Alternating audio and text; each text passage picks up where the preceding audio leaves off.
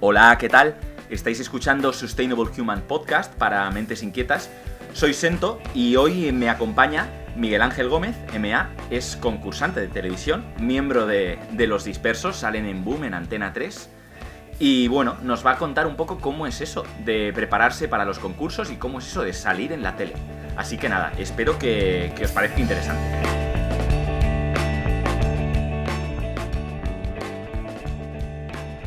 Bueno, eh, MA, Miguel Ángel de, Los Dispersos, estamos aquí charrando. Gracias por, juntarte conmigo, tu amigo que te pide chorradas porque quiere hacer un podcast.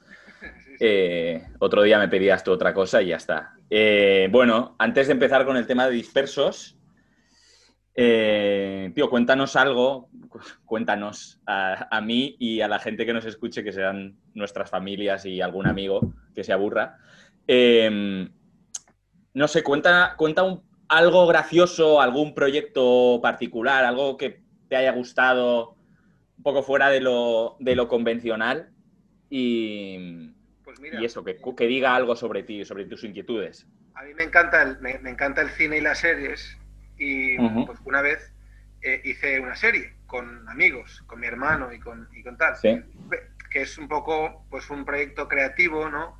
Sin ninguna intención de ganar dinero, porque realmente sí, la subí a YouTube y tal, pero bueno, estamos hablando del año 2012 que YouTube, ni los youtubers ganaban dinero, o sea, ni los youtubers gordos ganaban dinero. Y es una serie que hice de seis episodios que la escribí yo, eh, la protagonizaba mi hermano y un amigo suyo, y traje, hmm. traje a, otros amigos, y sí que es verdad que me lo pasé muy bien haciéndolo. Incluido yo, nos lo pasamos muy bien. Como, sí, tú, participaste también.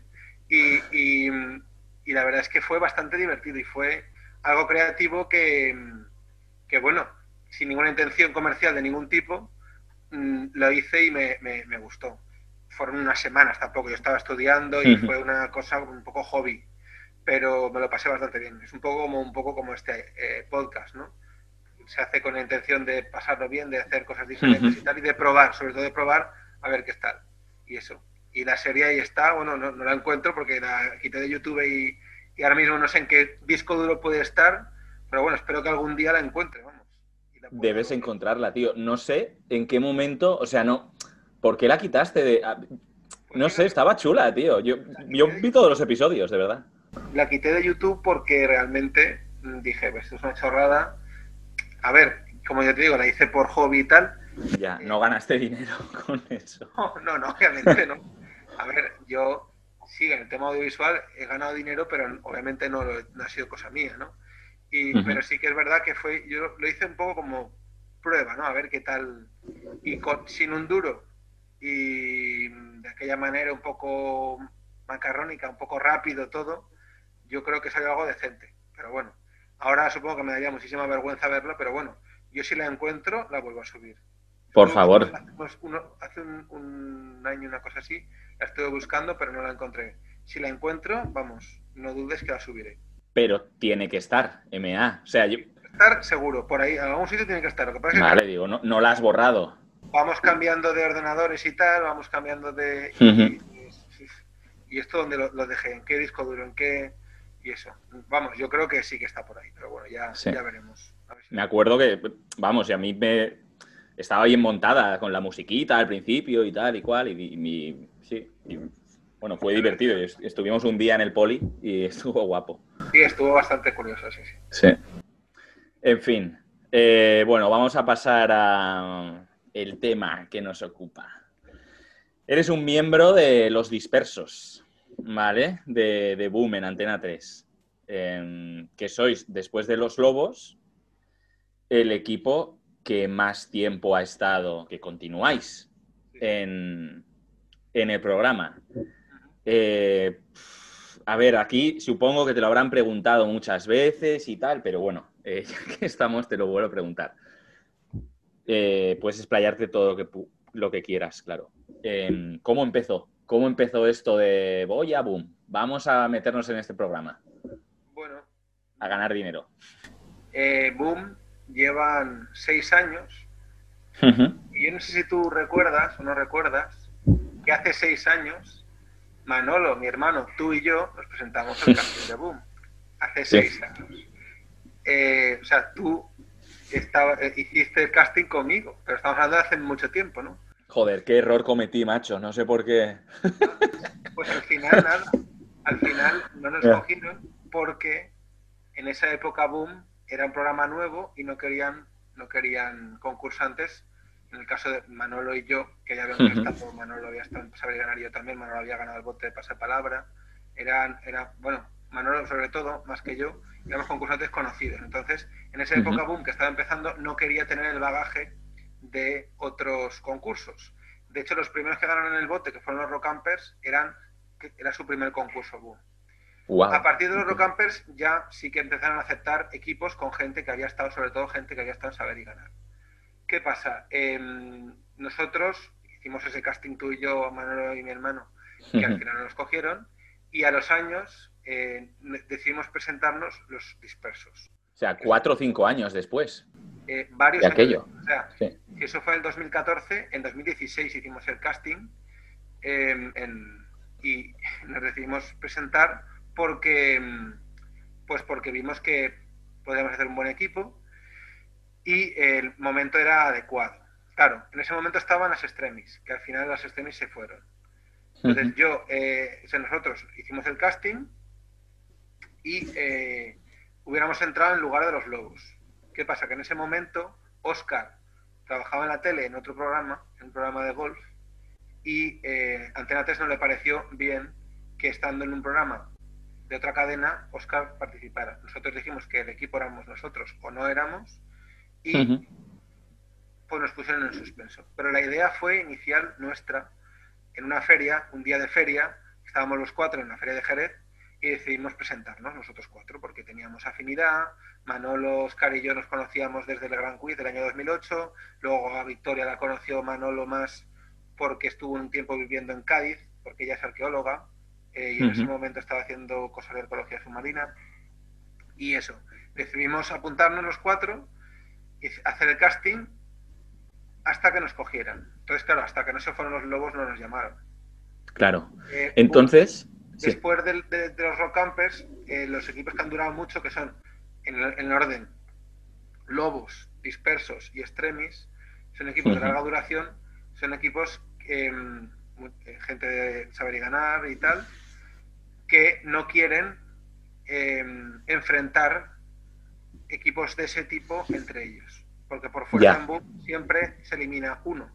Solamente puede quedar un equipo. No es como pasapalabra que puede durar el duelo 100 mm, programas. Dos concursantes buenos pueden estar, pero en boom, si te eliminan, adiós. Claro, cada programa se va un equipo aspirante, digamos. Un equipo aspirante o el equipo residente. O el equipo residente, exacto. Entonces, ellos no quieren eso, porque saben que los equipos que, que, duran mucho atraen a la audiencia, entonces es una pena quemar como claro quemar sí sí sí sí, un equipo de este tipo digamos que en analogía futbolística por ejemplo sería una pena para los ingresos de televisión de la Champions League en China que al Real Madrid y al Barça y al Atlético los eliminaran todos en primera ronda por ejemplo. Algo así. Los sorteos y, tienen razón diciendo que están como trucados, porque hay veces que, los cruces dices, es que es imposible que nunca se crucen en octavos de todos los equipos. Pues esto, como es decisión del programa, quién juega y quién no juega, pues mientras hay un equipo de este tipo, obviamente los rivales pueden ser igual de buenos o mejores que el equipo residente. Claro. Pero obviamente el equipo residente tiene muchas más tablas, lleva jugando más tiempo, sabe los trucos del programa, ¿no? Trucos me refiero a cosas que a simple vista no se ven.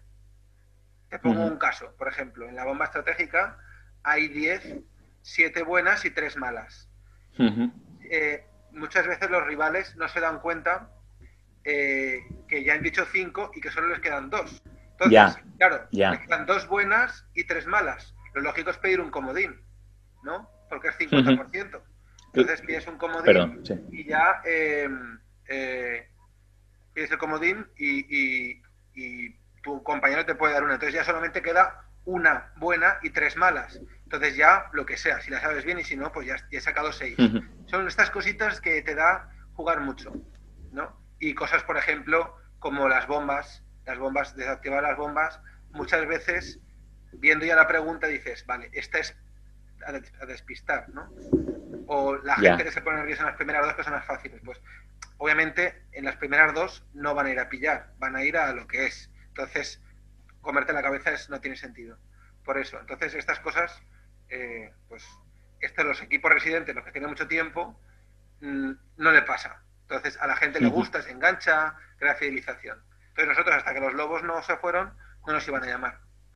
Vale, vale. Pero entonces, claro, tú has contado, o sea, que ahora mm, me gustaría que me explicaras esto, que claro, mm, el equipo viene de otros equipos de televisión. Entonces, cuando tú y yo nos presentamos con Manolo y con, y con tu hermano hace seis años, tú me quieres decir que en ese momento Antena 3, digamos que te ve el currículum de concursante, por, decirlo, por decirlo de alguna manera, y a ti y a Manolo os cogió la matrícula, os cogió la matrícula. Eh, os identificó como, bueno, estos chicos han estado aquí y aquí. O sea que digamos que lo habitual es que en, el mundillo de los concursos se sepa que Menganito ha estado mm, seis meses en saber y ganar o tal, o te lo preguntan.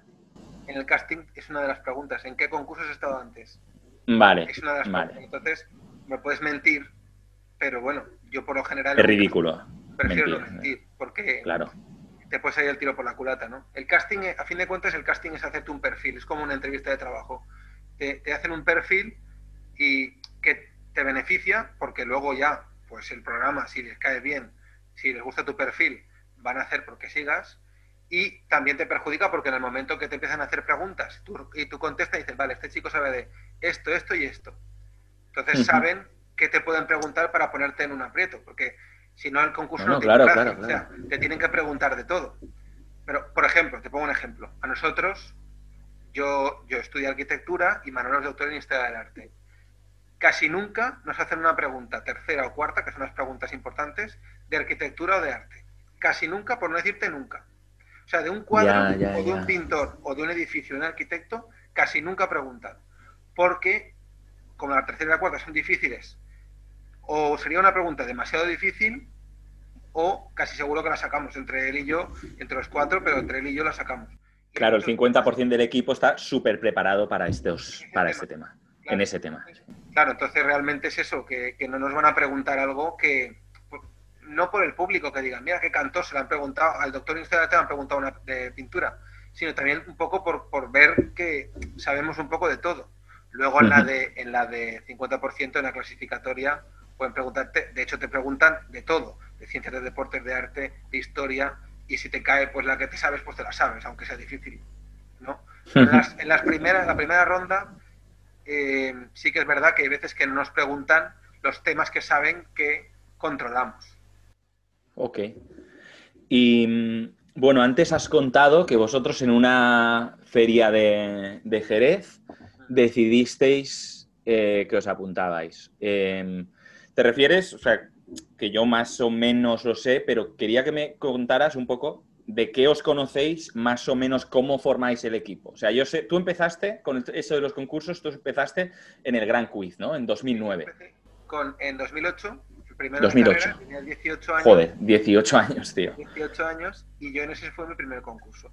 Y en ese primer concurso, que yo llegué, pues, un poco para ver qué tal, para probar, eh, me fue bien, porque me clasifiqué para el concurso, para lo que es los, el concurso, había tres casting, el primero lo pasé 10 de 10, el segundo era telefónico, era muy fácil, y el tercero ya fue que era bastante difícil, que era el equipo, cada grupo de edad, yo estaba en un grupo de edad de 16 a 24, de 16 acabamos 8, entonces era 50%.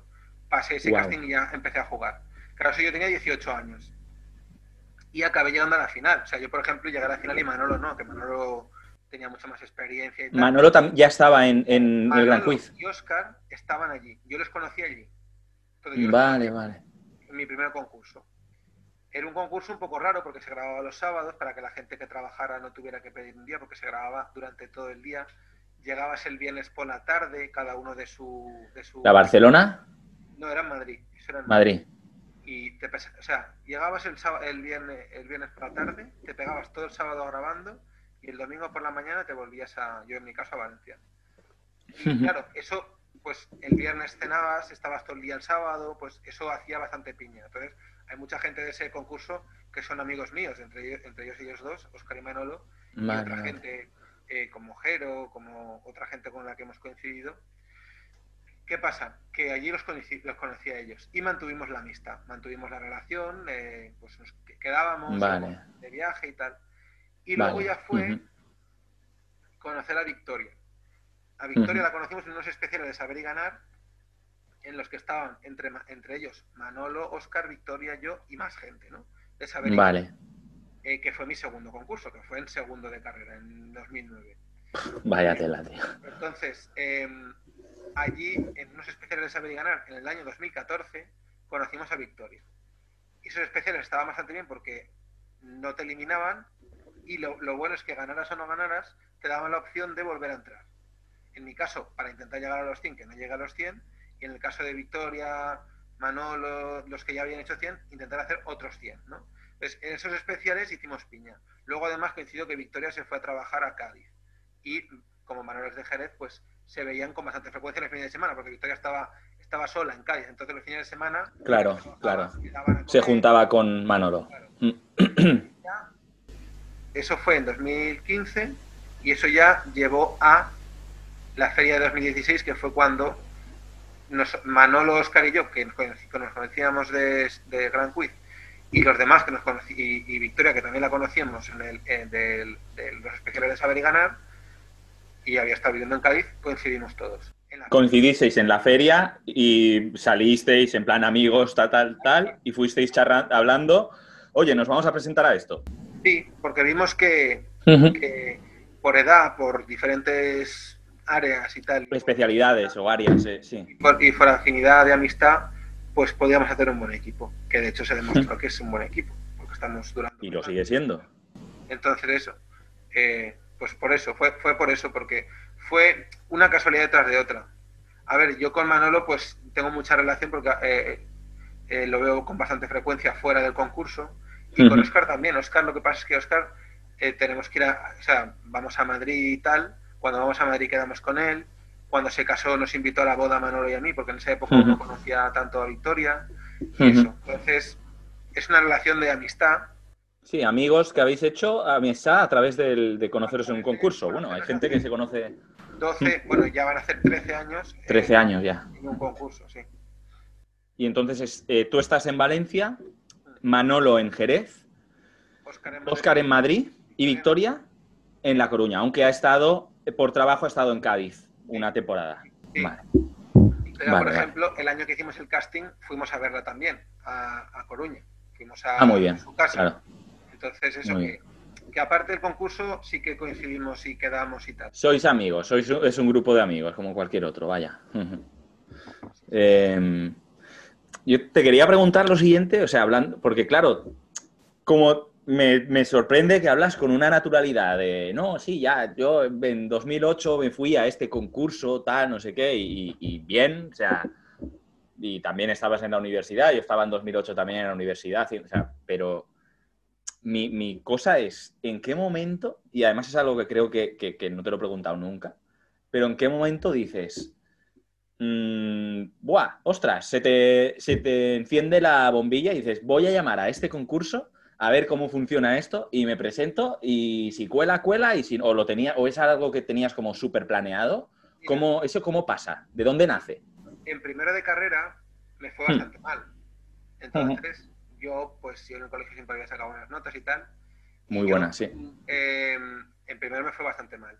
Y vi el casting este y dije, mira, eh, normalmente en los concursos se presenta gente más mayor, porque es lógico que mm, a partir, pues yo qué sé, vamos a decir que una edad buena para ir a un concurso es de 24 para arriba. ¿Por qué? Porque has tenido ocasión de leer, de ver cine, de viajar. Si has estudiado una carrera, pues tienes cierto bagaje, porque la carrera pues te suele dar sobre todo Conocimiento, sí. de humanidades. Eh, en los concursos, sobre todo, las carreras de humanidades son las que más se priman, porque es más Sí. fácil preguntar un, dat- un dato de letras, digamos, que algo de matemáticas o de física. De matemáticas, ingeniería, física, está claro. Sí, sí. o lo que sea. Entonces, em, pues eso, yo lo normal es ir a esa edad, pero yo en primero pues me, me- me estaba yendo bastante mal eh, primero, yo venía de, sacar buenas notas en el colegio y tal, y dije, mira, voy a ponerme, voy a ver, no por decir, voy a ver si, si soy listo y tal, no, no, voy a ver, voy a proponerme como reto a ver si esto funciona. Por hacer otra cosa. Salir del tema del universitario. salir del rollo ese y ver si y demostrarme a mí mismo si yo tenía cultura, tenía tal, porque claro, era bastante frustrante la universidad, porque en primero me fue- Buah. Es que, bueno, a ti y a mí, y a mucha gente. Primero, tu arquitectura, ingeniería, pff, nos dieron hasta en el DNI, macho. Claro, y en primero Sí. es eso, es que eh, pues yo estaba bastante frustrado. Entonces dije, bueno, voy a probar esto, a ver, como reto intelectual, a ver qué tal. Y me fue bien el primer concurso. Y ese concurso, claro, yo llegué a la final, o sea, yo podría haber ganado 400.000 euros con 18 años. Con 18 años, tío. Es mucho dinero. es mucho. Entonces yo me quedé en la final de 24 que jugamos, 48 que hicimos el, el último casting, de los, me quedé de los 10 mejores y dije, con gente bastante, o sea, todos más mayores que yo, Tú, tú eres el- el querubín, claro, claro. Yo me, me, me pareció una experiencia muy satisfactoria a nivel de demostrar que yo pues valía para, o sea, Claro, te, te sirvió, digamos, la carrera, eh, claro, digamos que no, que no había perdido nada, ¿no?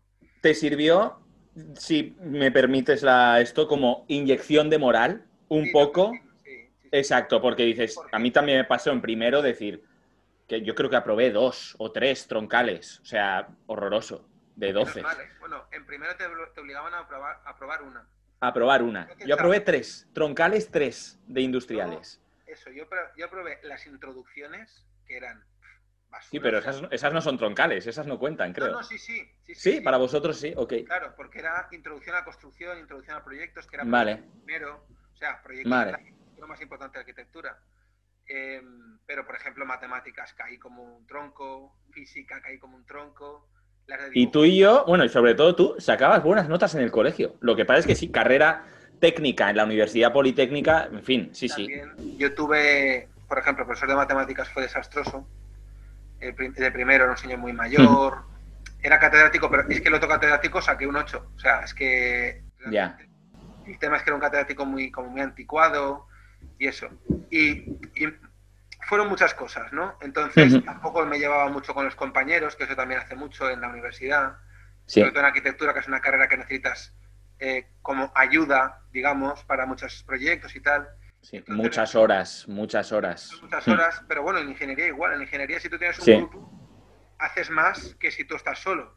Hombre, hombre. O sea, mi grupo de industriales, Claro, vamos, son amigos para siempre, porque ahí hemos, hemos llorado cada uno en el hombro del otro. Claro. Sí. En arquitectura igual. Si haces grupo, te ayudas, te vas apoyando en, en el otro. Claro. Entonces, claro, el no te- hacer muchas migas con los compañeros, y eso fue muy frustrante. Entonces, me sirvió mucho ir al concurso y quedar también como inyección de moral.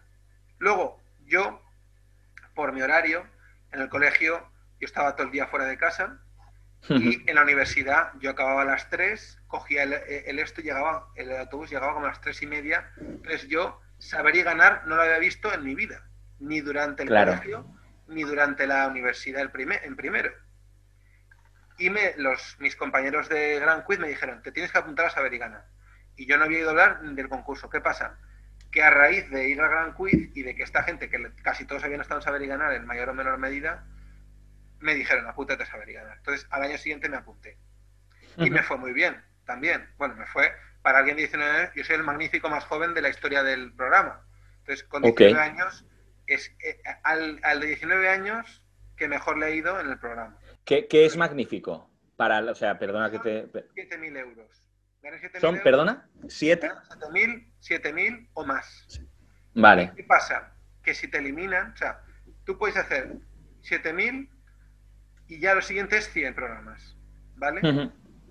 Los que hacen 7.000 al año siguiente les llaman para los magníficos. ¿Qué pasa? Que el que gana los programas de magníficos eh, puede reengancharse. y seguir. Ah, amigo. Claro, si llegas Vale, a 100, vale.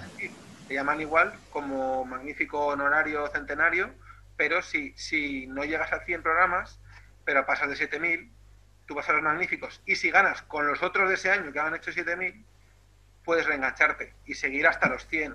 Entonces, claro, yo llegué a magnífico, luego, claro, eso fue en el 2009, en el 2010 hice los magníficos, que también me llevé dinero. Claro. No, no gané porque había mucho nivel, de hecho el que ganó luego acabó haciendo 100. Entonces, eso, entonces, pero claro, yo de un concurso fui a otro. Muy bien. Ya fui a otro, porque, claro, cuando eres joven, pues ganar dinero mientras estás estudiando sin tener que trabajar. La mayoría de jóvenes lo que hacen es trabajar el fin de semana. Sí, en un bar, en un donde sea, sí. la O dando clases particulares, que yo lo he hecho y tú también, sí. Lo que sea, o sea, cualquier. Claro, esto es más dinero en menos tiempo. Si te va Claro. bien, claro. Obviamente, si vas, vas un día, te llevas 200 euros, no te va a durar el año entero. Claro, claro. Pero si ganas dinero, entonces para mí fue una forma de ganar dinero y hacer cosas fuera Que de te lo parecen interesantes y que son chulas, digamos. Sí. comprarme pues, mis cosas y tal. Era una forma de un trabajo, pero, pero no un trabajo tradicional. Una forma de ganar dinero simplemente para me- pagarme mis cosas. Claro, claro, claro. O sea, tú lo viste, claro, tú en- enseguida que viste, supongo que pues Manolo y Oscar, ¿no? En el gran quiz te dirían, te tienes que apuntar a saber y ganar tal. Tú ya lo viste como algo divertido, eres un tío inquieto y que además, oh, joder, pues me va bien y voy ganando dinerito. Pues voy a seguir tirándole a esto. Y fuiste haciendo como tu currículum, entre comillas, de programas. Y me, me- o sea, es que antes lo has dicho, no sabía, a- hasta a día de hoy, tú eres el magnífico más joven Sí. En saber y ganar, sí. Sí, sí. en saber y ganar. Sí, yo soy el, el magnífico más joven. Y ya te digo, y, y de ahí fui de concurso en concurso. O sea, saber y ganar es el que más, más veces he ido, digamos, porque en una época, por ejemplo, se cumplieron 3.000 programas y como yo había sido, el, el- el año que yo hice los magníficos, yo no había entrado como magnífico porque no, había, no me había reenganchado. Entonces, se hicieron, se hicieron 3.000 programas, me llamaron y estuve unos programas más. Años después hicieron unos especiales un verano que era menores de 30. Claro, eh, yo era menor de 30, por supuesto. Claro, eh, claro. Hablando del año 2012 y tal. Entonces, ahí estuve también un montón de programas y gané bastante dinero. Entonces, las más veces que he ido ha sido saber y ganar. Porque fui ahora caigo, pero no gané nada. Porque era la época en que si estabas fuera solamente podías ganar al final o lo que sea, ¿no? Pero y un poco de concurso en concurso a medida que iban saliendo. También estuve en pasapalabra, pero en pasapalabra es una oposición. Pasapalabra, el que dura es el que estudia, punto. Vale. Y yo, pues, no había estudiado, no había estudiado nada. Entonces yo fui con lo que sabía. Y con lo que sabía, pues, pues sí, me fue relativamente bien, estuve seis programas, me quedé cerca del bote y tal, pero obviamente el que gana, el que aguanta y el que gana, pasa palabra, es el que estudia. Incluso hay gente que aguanta mucho porque ha estudiado, pero no gana el bote. Y ahora que has dicho esto de estudiar, te lo quería preguntar más adelante, pero bueno, ya que estamos, o sea, eh, ¿a qué te refieres con estudiar? O sea, porque claro, estudiar, mm, mm, o sea, ¿cómo estudias para esto? Bueno, Eh, pasapalabra es muy fácil estudiar. Me refiero fácil, entre, o sea, quita mucho tiempo. Es como una oposición. Vale, lo que tienes que estudiarte es las palabras del diccionario, las raras, pero bueno, el diccionario en sí, obviamente mesa no, o lámpara tampoco, pero, sí, pero palabras en desuso. armatoste, por ejemplo. De la palabra X, ¿no? De una palabra que tú usarías en un contexto, pero que te la ponen en otro. Y eso, eso es mitad del rosco. Y la otra mitad es cultura general. ¿Qué pasa? No es cultura general. A ver, cultura general yo lo considero algo general. Puede ser específico, pero es general. Por ejemplo, una capital de un país. Pasa palabra, como eso es muy fácil de aprender, porque si hay 200, pa- 200 países, te aprenden las 200 capitales y ya está. Y chimpum, sí. Que te preguntan capitales de regiones, por ejemplo. O ríos. Ya. Pero no ríos como el Danubio, sino un río No. enano de un país sudamericano. Claro, Vale. El bueno, el que aguanta mucho porque es bueno, te hace 20 sin pensar. Prácticamente. 20 Vale. palabras, 25 sin pensar. Pero hay que pensar 5, que no puede ser todo palabras raras porque sería muy cantoso, que son, pues, últimamente preguntan, lo que te he dicho, capitales de regiones, ríos, eh, autores de, novelas, directores de cine, pero no te preguntan Spielberg, te preguntan director de cine croata. Sí. un novelista. Costa Gabras, por ejemplo, el griego o algo así. Pero Costa Gabras es conocido, sería incluso más raro, ¿no? Más raro que Costa. Joder. Son cosas, claro, es que están dando mucho dinero, entonces. Mm, claro, claro, no. Ellos controlan. Cuando yo fui a Pasapalabra, preguntaron un par de cine y yo la saqué y entonces ya sabían que de cine me podían preguntar. Por ejemplo, ¿no? O, claro, entonces está viendo en función del... Si es un tío que sabe más de cultura, vamos por el tema de palabras. Si es un tío que sabe más de palabras porque ha estudiado más las palabras, vamos por el tema de cultura. Entonces, ellos saben por dónde tienen que tirar para que tú no te lleves el bote. Que no quiere decir que no quieren que te lo lleves, sino que te lo tienes que currar. Hombre, claro, sí, sí. Esa palabra lo que hace es currárselo mucho, estudiar mucho, de todo, y... Eh, vale, vale, vale. Y, el que se lleva el bote tiene que tener suerte, tiene que estar tiempo y tiene que haber estudiado bastante. Por ejemplo, ahora, o sea, entonces, lo que me has dicho de estudiar, una forma válida de estudiar, no, no sé, sería, por ejemplo, bueno, por un lado Wikipedia, por otro, eh, estos libros de mil discos que tienes que ver antes, escuchar antes que morir, mil películas que has de ver antes de morir, y luego eh, guías de viajes, de el Lonely Planet de viaje por el mundo de, o por países. A ver, eh, claro, es estar mucho tiempo en casa leyendo de todo. A ver, el, que está, el, que está, mucho tiempo en pasapalabra es alguien que se, que se, dedica a eso. A ver, no se dedica exclusivamente, pero se dedica bastante a eso a ver, te sale a cuenta. Si lo piensas. Por supuesto, sí. Si te llevas un millón de euros por un año de trabajo, un millón que luego se quedan en 550.000, pero bueno, medio millón de euros, si tú divides luego, pues eh, es que puedes vivir 11 años a cuerpo de rey. O sea, es que no me jodas, es que es mucho dinero, ¿no? Entonces, 10, años a cuerpo de rey, pero a cuerpo de rey, pero vamos, sin hacer nada. Entonces, claro, mmm, eh, es una dedicación. Y mientras están en el concurso, los concursantes ven lo que, va, lo que fallan. Lo que, ven lo que fallan y dicen, vale, esta no me la he sabido. Entonces toman nota y dicen, vale, me han preguntado esto. Y se ve, porque una, si pasa una grabación, tres programas, y la siguiente otros tres programas, o sea, seis programas, dice, vale, pues estos seis programas me han preguntado estos ríos, estos directores, esto no sé qué. Entonces ya pueden saber hacia dónde tienen que orientar el estudio. La gente que está metida en el programa. El que va de antes preparándose para cuando le llamen para el programa, va a ciegas. Va con lo que, con lo que va. Estudia, muy bien, estudia, pero hasta que no se mete en el programa no ve un poco por dónde va. También te digo, el programa eh, acaba, acaba siendo eh, un poco suerte también. Que te quede una y que la que te quede por azar del destino la has estudiado o lo sabes porque lo has visto en algún sitio. La suerte eh, cuenta muchísimo en los concursos, muchísimo. Pero vamos, wow.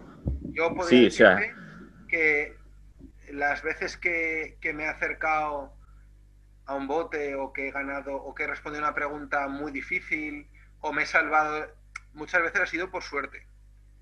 Claro, la suerte, la que tú te busques. Si tú no haces nada, o si tú no sabes nada y vas a un concurso, pues la suerte te dura lo que te dura. Con rivales nuestros pasa. Cuatro chavales que, pues sí, que tienen muy buena, que estudian una carrera y tienen muy buena intención, y se ve que han sacado la tercera y la cuarta bomba de Chiripa, la estratégica de Chiripa, cuando llega la clasificatoria, la Chiripa se acaba.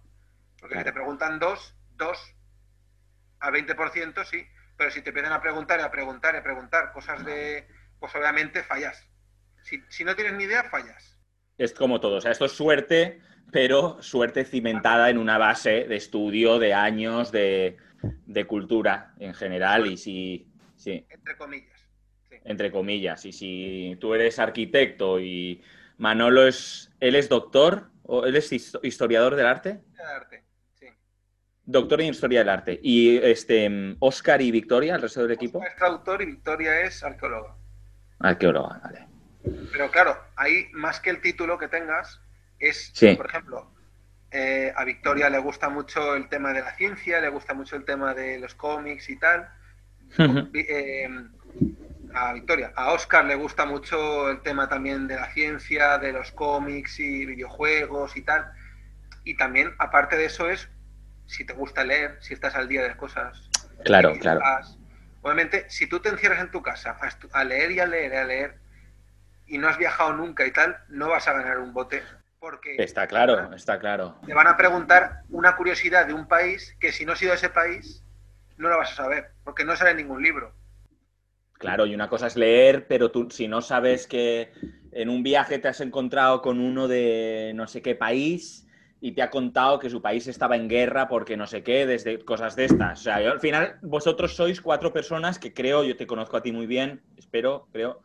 A Manuel lo he conocido una vez y supongo que, Oscar y Victoria, que sois mentes inquietas, partiendo de una base, eh, pues que tenéis una carrera todos, etcétera. Pero sois gente inquieta aparte el tema es que mm, estás al día de las cosas. O sea, obviamente hay muchas veces que preguntan cosas en Boom de cuál es la canción más escuchada este año en Spotify. Pues a ver, a lo mejor, o sea, saberlo no lo sabes, pero puedes hacer, o sea, el otro día lo preguntaron y, y yo estaba viendo el programa y dije, claro, es que esto, claro, es que yo creo que es esta y era esa. Ha de ser esta. Claro, cosas que dices, claro, mm, sí, tiene sentido. O cuál es el, el, yo qué sé, el libro, el autor más vendido el año pasado. Pues obviamente, a ver, Manolo tiene una librería, yo trabajo en su librería, obviamente tú lo ves y dices, vale, pues sí, tiene más pinta de ser este que este otro. O sea, es un poco como diría, estar en el mundo, o sea, estar al día de las cosas, vivir, no estar, o sea, alguien que está encerrado en su casa y no sale y se dedica a leer y a leer y a leer, no sabe cosas de la vida diaria. Y en un concurso de este tipo te preguntan de todo. Te preguntan cosas de la vida, de la actualidad, que si no estás al día, olvídate. Cosa que, por ejemplo, pasa palabra no. Pasa palabra no preguntan cosas tan... Tan actuales, tan recientes. Lo pueden preguntar al principio, en la primera parte del programa, no en el rosco. La parte con los famosos, que es una parte un poco más desenfadada y tal, ahí sí. Ahí sí que preguntan cosas de, de actualidad, de, incluso a veces un poco incluso de cotilleo y tal, porque es una cosa más desenfadada. Pero el rosco, que es donde se juega el dinero y donde está el concursante titular solo, ahí nada, ahí todo es cultura y cosas específicas, ¿no? Y en Boom mezclan un poco de todo. Vale. Y bueno, ahora que lo has dicho, ¿cuál era la, canción más escuchada en Spotify en 2020? Eh, Blinding Lights, de The Weeknd. ok. Vale, sí, sí, sí, sí, sí. Y, o sea, no me, ahora mismo por el nombre de la canción no, pero de Weekend obviamente. ¿Y el libro más vendido? Eso, eso nos la, la, preguntaron a nosotros, estábamos nosotros esperando en el atril, y era del año 2019. ¿Cuál había sido el autor más vendido? Que era Pérez Reverte, con el libro de Vale. Yo sospecho que este año, 2020, habrá sido eh, Juan Gómez Jurado. Porque tanto el nuevo de la trilogía como los otros dos mucha gente ha comprado los tres. Entonces, claro, tú vas sumando ejemplares. Ya, ya, ya. Claro, claro, claro. yo creo que sería Juan Gómez Jurado. Porque no, el Premio Planeta no ha vendido mucho. El, Reverte ya trajo el libro hacia final de año. Entonces, yo creo que sí. Pero bueno, cosas como esta, si no estás en una librería o no estás hablando con la gente, tienes amigos que dicen, pues mira, me gusta este, este libro, no te enteras. No te enteras. Escuchar la radio, las noticias, etcétera, también, claro mirar las noticias en internet, eh, esas cosas. Sí. Que a lo mejor es un titular, que lo miras y ya está. Pero que lo tienes ahí, ¿no? O sea, que... Claro. Pero bueno, tú también, y el resto supongo que también sois personas que eh, tú retienes muy bien.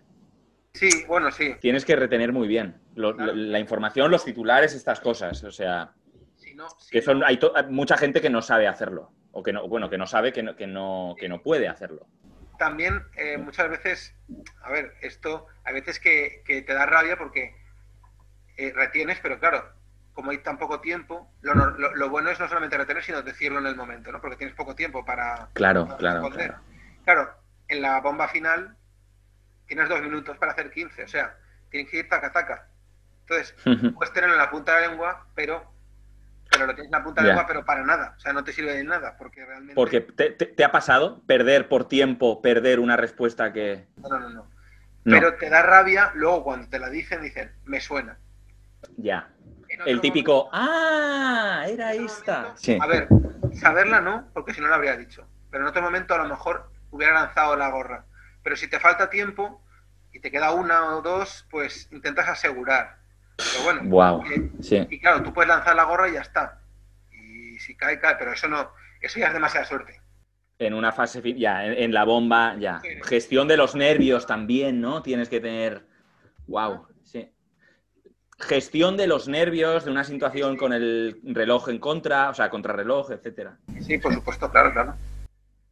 Y bueno, ahora que hablas, bueno, que estamos hablando bastante del programa y tal, eh, claro, tú ya sí que te quería preguntar, pues el tema de los estudios, que has contestado y tal, y, vosotros quería que, no sé, que, que, contaras un poco cómo es el día a día cuando grabáis. O sea, yo, yo sé que, bueno, nosotros hablamos y tal, que tú te vas a Barcelona, Boom es en Barcelona. ¿Qué, ¿Qué, pasa en esos días que grabas? ¿Cómo funciona? ¿Vas a un hotel? ¿Cómo es? una grabación normal, claro, aquí, aquí estamos en pandemia, ¿no? Pero bueno, es muy parecido. El domingo, normalmente se graba el lunes y martes. Entonces, el domingo por la tarde, cada uno desde su casa coge un avión o un tren, en mi caso un tren, porque Valencia está bastante cerca de Barcelona. Cogemos el tren, vamos a Barcelona y nos ponen un taxi de la estación. O sea, todo esto lo pagan los hoteles, el transporte, todo esto lo paga la tele. La cadena, sí. Antena 3 en este caso. Eh, sí, bueno, lo paga la productora y, Antena 3 se lo paga a la productora en un pack. O sea, Antena 3 le paga a Yes Music tanto por programa y Yes Music hace sus cuentas. Bueno, pues nosotros, yo cojo un tren de Valencia a Barcelona, de la estación de Sanz, luego un taxi al hotel, yo tengo mi habitación, cenamos en el hotel, eso el domingo. Y luego el, el día siguiente, el lunes, pues nos levantamos por la mañana, ahora con la pandemia nos hacen un test para ver si tenemos el virus o no. Y si pasamos el test, nos ponemos a grabar. Se graban dos programas antes de comer, dos programas después de comer. Vale. El día que nos hacen el test hay que llegar pronto, entonces llegamos a las ocho y pico. Y estamos hasta las ocho y media, nueve de la noche. Todo el, día. Dos antes de comer.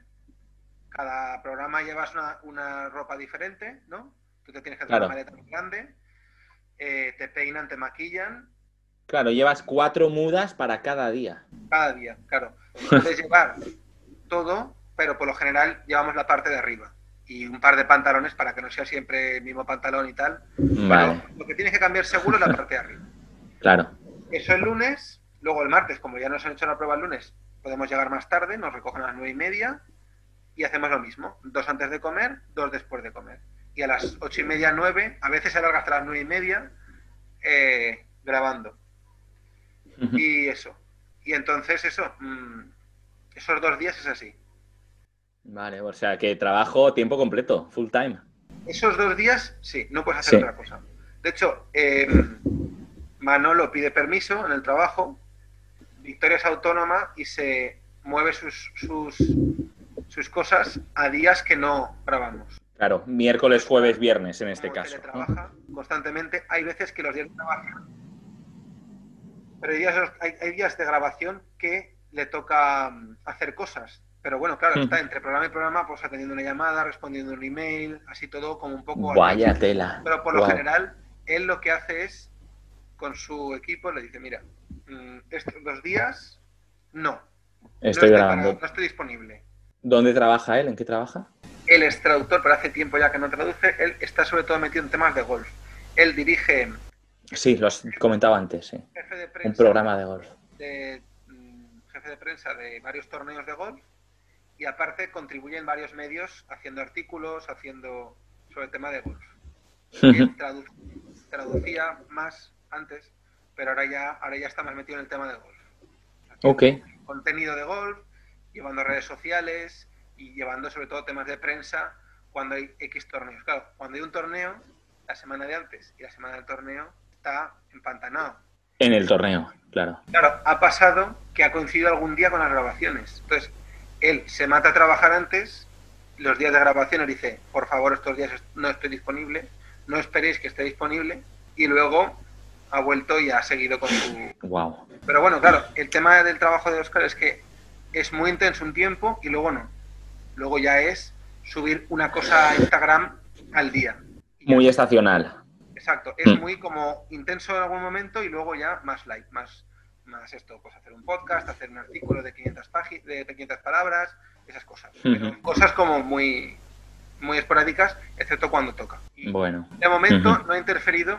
Yo hasta junio estuve trabajando en una academia de inglés, como tú sabes, pero luego ya lo dejé porque dije, mira, es que no tiene sentido. No estoy haciendo horas, la academia está cerrada porque con la pandemia y tal.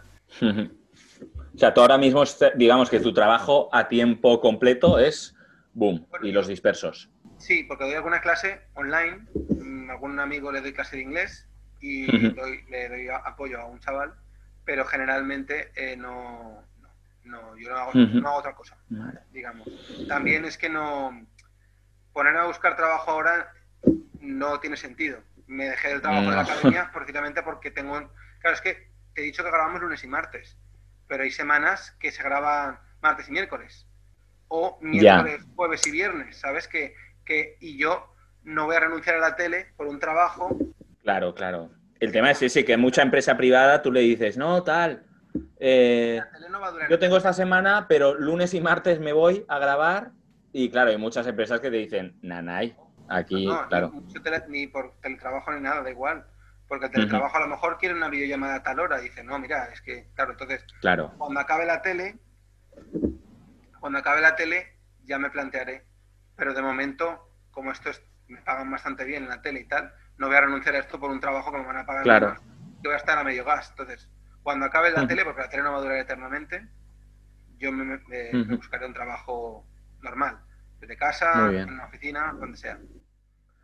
Y bueno, esto es supongo que la pregunta no es la primera ni la última vez que te lo preguntan, pero eh, o sea, porque ahora mismo yo creo que tenéis acumulado probablemente más de un millón de euros entre los cuatro. Sí, tenemos un millón casi trescientos mil a partir de entre 4 y tema de impuestos. Bueno, ¿ganes el bote o no? Sí, dime, dime, perdona. 300, y pico mil cada uno, brutos. Vale, brutos. Y si os eliminaran pronto o incluso si ganaras el, ganarais el bote, ¿qué vais a hacer con la pasta? ¿O qué vas, qué vas tú a hacer con la pasta? ¿O cuál es tu idea? Hombre, mi idea, a ver, si no ganamos el bote, no lo sé, pero si ganamos el bote, mi idea es comprarme una casa comprarme un piso, a ver, un piso, en Valencia, eh, porque el tema de la vivienda es un problema ahora, eh, y tener este dinero, si lo tienes ahora y te quitas ese, ese tema del medio, ya tienes una casa, la gente normalmente se hipoteca y paga, está años pagando una casa, si yo puedo pagarla a tocateja ahora, pues me quito ese problema. ¿Qué es pues dinero? Obviamente es mucho dinero, pero bueno, si lo tienes, yo creo que es mejor. Entonces mi idea es comprarme una casa y, tener una casa para vivir y luego ya el resto ya vería. Si monto una empresa, si me dedico a viajar, si me dedico a, si una oposición y, claro, durante la oposición no puedes trabajar, tienes que dedicarte 100%. Es un trabajo, opositar es un trabajo. Para ir pagando mis gastos y tal, mientras estoy sacando una oposición. X. Eh, no me lo he planteado porque depende mucho de cuánto ganemos. Claro. Bueno, y aparte de la casa. Perdona, sí. Sí, yo tengo un dinero seguro, que son esos 300 y pico mil euros que ya llevamos ganados, pero de eso, si le sumas el bote, es medio millón más. Entonces, ahí sí claro. compro una casa. Pero yo, si nos eliminan sin llevarnos el bote, no me planteo comprarme una casa porque tendría que gastarme todo el dinero que tengo. Y tampoco es plan. Por tener claro, claro, yo puedo vivir aquí perfectamente como estoy viviendo ahora X años y, no pasa nada. Sí, gestionarte ese dinero como sea, como has dicho, con un negocio. Depende mucho de cómo de cómo acabe el programa. Si ganamos más o menos, porque imagínate que, estamos seis meses más, pues eso es más dinero aún. Es que aquí no puedes hacer planes porque no, porque realmente no. no sí, no sabes cuánto va a durar. Bueno, y aparte del tema de la casa y sí que creo que tienes una cena pendiente, ¿no? Con unos amigos de Valencia, Tony, Alberto, Marta, Cristina, Juan y Vicente, que les invitarías a, cenar, ¿no? Cuando pase todo esto. Les invitaría a cenar, por supuesto, sí. El tema es ese, que, eso... Claro, esa es otra. Vamos a suponer que yo en el próximo programa que grabe gano el bote. De ahí a que se emita pasa un tiempo. Y de que se emita que yo cobre, tres meses. Es Vale. hasta tres meses. Y te digo yo que si gano el bote, se van a esperar los tres meses. Porque es mucho dinero. Porque es mucho dinero, claro. Entonces, claro, eso me, a mí me viene bien para hacer planes. Porque en el momento en que yo gane el bote ya se termina el programa. Ya sé cuánto exactamente cuánto dinero tengo. Y digo, vale, pues puedo hacer esto, esto, esto y esto. Con este dinero, con tal, cual, y no sé qué. Y eso. Pero, pero de momento, yo tengo planes, sí, que cenas, que si quiero montar una fiesta en cada uno de mis pueblos, eh, quiero llevarme a mis padres a Argentina, cosas Muy bien. que dinero, y es dinero, Sí. me quiero comprar una casa, y esos son todos números. Y parece una tontería, pero si, o sea, medio millón de euros, si empiezas a esto, se van, Con todo lo que has dicho, se te va rápido, sí. se van rápido. A ver, yo por ejemplo Sí. no me voy a comprar un coche, porque coche nuevo no me voy a comprar, que es la típica chorrada de 20 añero. Me Sí. compro un coche. Es que- una que no tontería. uso. Y necesito un coche para ir al pueblo, pues yo un coche no me voy a comprar, me compraría uno de No. segunda mano. Viviendo en ciudad es, es ridículo comprarse un coche. Si, si, si te quiero el coche es para ir al pueblo, entonces lo voy a usar que Claro. una vez al mes, pues para eso me compro uno de segunda mano, que Mm. no gaste mucho y ya está. Mm, Y nada más, o sea, pero es como, es como una lotería, pero que te has tenido que ocurrir la lotería. Entonces, hacer planes, pues te toca la lotería, sí. ¿Y qué harías si no te toca la lotería? Pues seguir viviendo, pues eso. Pues seguir viviendo, exacto. Y luego ya hablando un poco ya a futuro de Boom, que puede durar tres meses más o un año y medio más, lo que sea, tú seguirás participando en concursos, supongo, seguirás eh, postulando a... O sea, te ves que esto es una... que vamos... Cada, dos por tres están saliendo concursos nuevos. Sí, ¿vale? La tele está produciendo cosas nuevas constantemente. Ahora mismo, el único concurso eh, como institución en el que no he estado es pasapalabra. A ver, he estado en la época de Telecinco, pero en la época de Antena 3 no. vale. Entonces, el único concurso, porque bueno, luego está Saber y Ganar, pero Saber y Ganar sí que he estado y sigue el concurso y en todo caso iría en algún especial, ¿no? Si me llamaran, si tuvieran a bien llamarme. Pero pasapalabra, claro, pasapalabra hay que estudiar, como ya te he dicho, para hacer algo, para durar. Y yo ahora mismo no me lo planteo. No me planteo Vale. estudiar para pasapalabra. Yo me planteo, si acaso, estudiar para algo que me guste. Para un máster que me guste o tal o cual. Pero no, para pasapalabra no. Claro, mm, podría presentarme ahí a las bravas a ver qué tal y llevarme cuatro duros. Pero oye, mm, de momento no me lo planteo. Y como, como tú has dicho, Boom puede durar lo que dure. Y luego después de Boom, que sabremos cómo está la tele. O sea, la tele ha cambiado mucho en estos últimos años. En muchos países hay muy pocos concursos. Concursos. Hay tres o cuatro clásicos, pero la mayoría, en Inglaterra, por ejemplo, hay muchos concursos que son de famosos, de gente famosa. Y Ya. los que participan son famosos, lo que llaman panel shows. Pues claro, tú imagínate que, que la tele española vira por ahí y deja de haber concursos. Espero que no. O deja de haber no. concursos y punto. O deja de haber tele y punto. Porque la tele puede cambiar el modelo de negocio y decir, pues mira, ya no nos interesa hacer concursos y hacer esto, solo nos interesa cosas en directo, reality shows, el- las noticias, deportes. Y el resto a demanda, por ejemplo. El resto a demanda, series y películas y todo eso a demanda, porque es muy caro, ¿no? Sí. así. A ver, pues puede ser. Es que tampoco. Yo de momento, para eso, en ese caso, siempre vivo el, presente, porque no sé realmente qué va a pasar más adelante. Muy bien, tío. Y bueno, ya hablando ya un poco por, por- por ir cerrando. Eh, bueno, tú has estado al final años y ahora estás activamente viviendo el mundo de la televisión y el espectáculo, entre comillas, y tal. ¿Tienes alguna... algo desde... porque claro, desde fuera se ve de una manera... Yo particularmente no, pero hay mucha gente que lo ve como la magia de la tele, eh, glamour, etcétera. Tú desde dentro, eh, no sé, ¿hay algo que hayas experimentado que puedas contar que, pues, que te haya gustado, que se te haya caído algún mito o que te haya disgustado o que o simplemente que te encanta o que es tu trabajo y te lo tomas como un trabajo? La, la gente que trabaja en la tele, la mayoría de gente que trabaja en la tele es gente que trabaja mucho, muchas horas intensamente, porque es un trabajo muy regular, porque un programa Claro. cierra y cierra. Adiós, ¿no? no hay audiencia, la, la cadena quiere ir con otra dirección y tal. Entonces, los que trabajan en la tele, por lo general es gente muy currante. Incluso la gente famosa, digamos. Que en la tele, en un concurso, el único famoso es el presentador. Claro, porque tú has dicho ahora, Juan, Juan Rabonet, perdona, Juan Rabonet que presenta Boom, él está ahí lunes y martes 12 horas. Claro, o sea, él realmente, cuando graba Boom, está al mismo, el mismo tiempo que nosotros que estamos todos los programas. ¿no?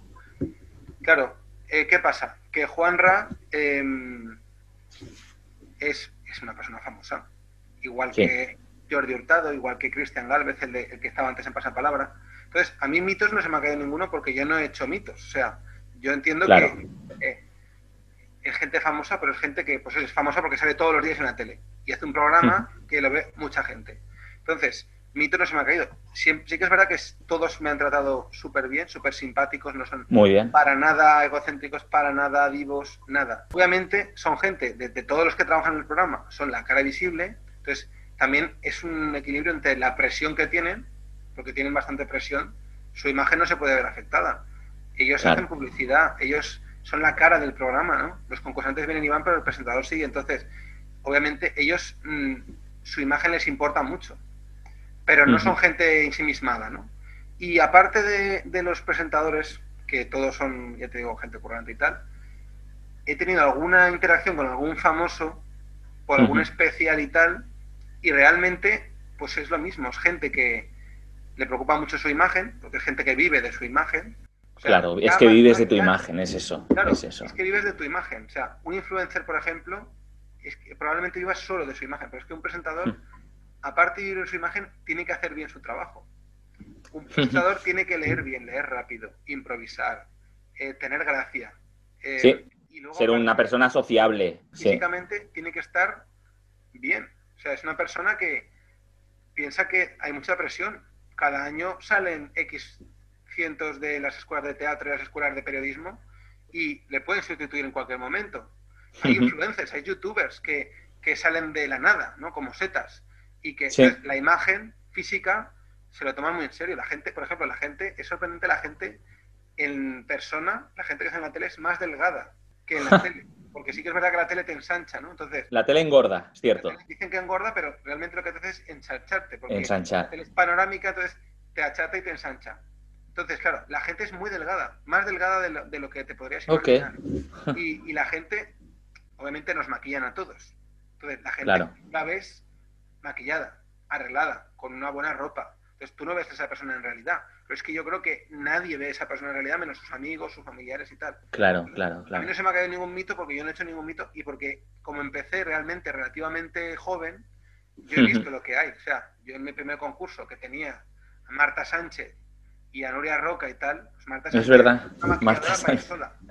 Nuria Roca tenía, era la presentadora y, y, estaba, pues aparte de que ella es muy guapa, estaba impecable, siempre. ¿no? Uh -huh. Son gente que, claro, pues eh, vive de, de, eso. Es su trabajo, es su trabajo. trabajo. O sea, tiene que estar, o sea, estéticamente cuidada.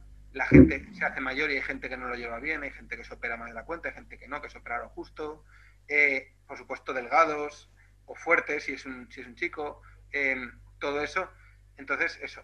Pero aparte de eso, la, la tele es un, es, un, es un mundo que es muy intenso. Cuando estás grabando, uh -huh. estás grabando a muerte. Y cuando paras, paras. Tú piensas que nosotros grabamos tres o cuatro semanas al... No, tres o cuatro semanas, no, perdón. Dos o tres semanas al mes, dos días. O sea, son eh, cuatro o seis uh -huh. días de grabación al mes al mes. La, la, gente que trabaja en la tele es igual. Nosotros somos concursantes, pero esa gente es su vida, o sea, es con lo que da de comer a sus hijos. Entonces, claro, es gente que se mata a trabajar. Y si puede hacer claro. 12 días en vez de 6, los hace. El maquillador uh -huh. y tal. Entonces, eso. Eh, yo creo que es muy interesante ver cómo funciona la tele. Sobre todo ahora que se está perdiendo, ahora que ya los youtubers, eh, los, los streamers y tal, que es un chaval en su casa con un micrófono, una cámara y un ordenador, que hace un programa, tiene sus patrocinadores, tiene sus sponsors y tal, el oficio de televisión, que es eso, pero profesional, yo creo que es interesante que la gente vea como... Porque tú lo que ves es lo que sale en la pantalla, pero no ves todo lo que hay detrás, ¿no? No, el trabajo que hay detrás, claro. La gente, las personas... Eh, o sea, hicimos cuenta, hicimos cuenta de, de esto, de eh, en los especiales de coronavirus, que había menos, menos trabajadores, hicimos cuenta de los, trabajadores normales y calculamos unos 60. O sea que, para que te hagas una idea.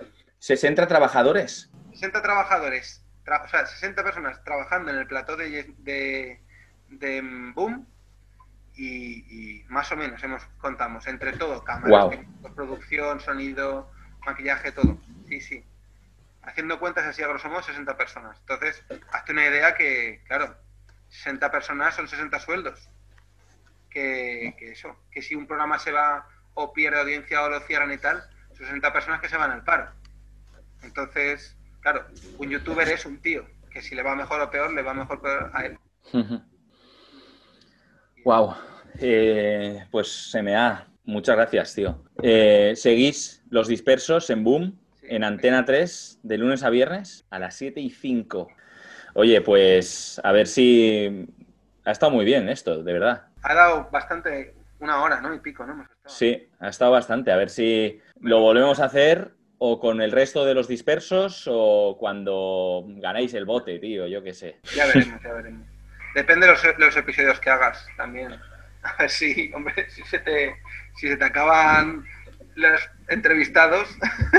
Ya, hacemos un refrito del refrito del refrito. Bueno, aquí otra vez Miguel Ángel. Hacemos un show, tú y yo hacemos el show de, de entrevista que sea de otra cosa, hablando de tonterías como nadie sabe nada o, la vida moderna, ¿no? Vamos a hablar de... De cualquier chorrada, va, perfecto. también sería divertido de, narices, pero bueno. De nuestra afición común por Carmen de Mairena, por ejemplo. Va, MA. Eh, un abrazo. Muchas gracias. Nos vemos.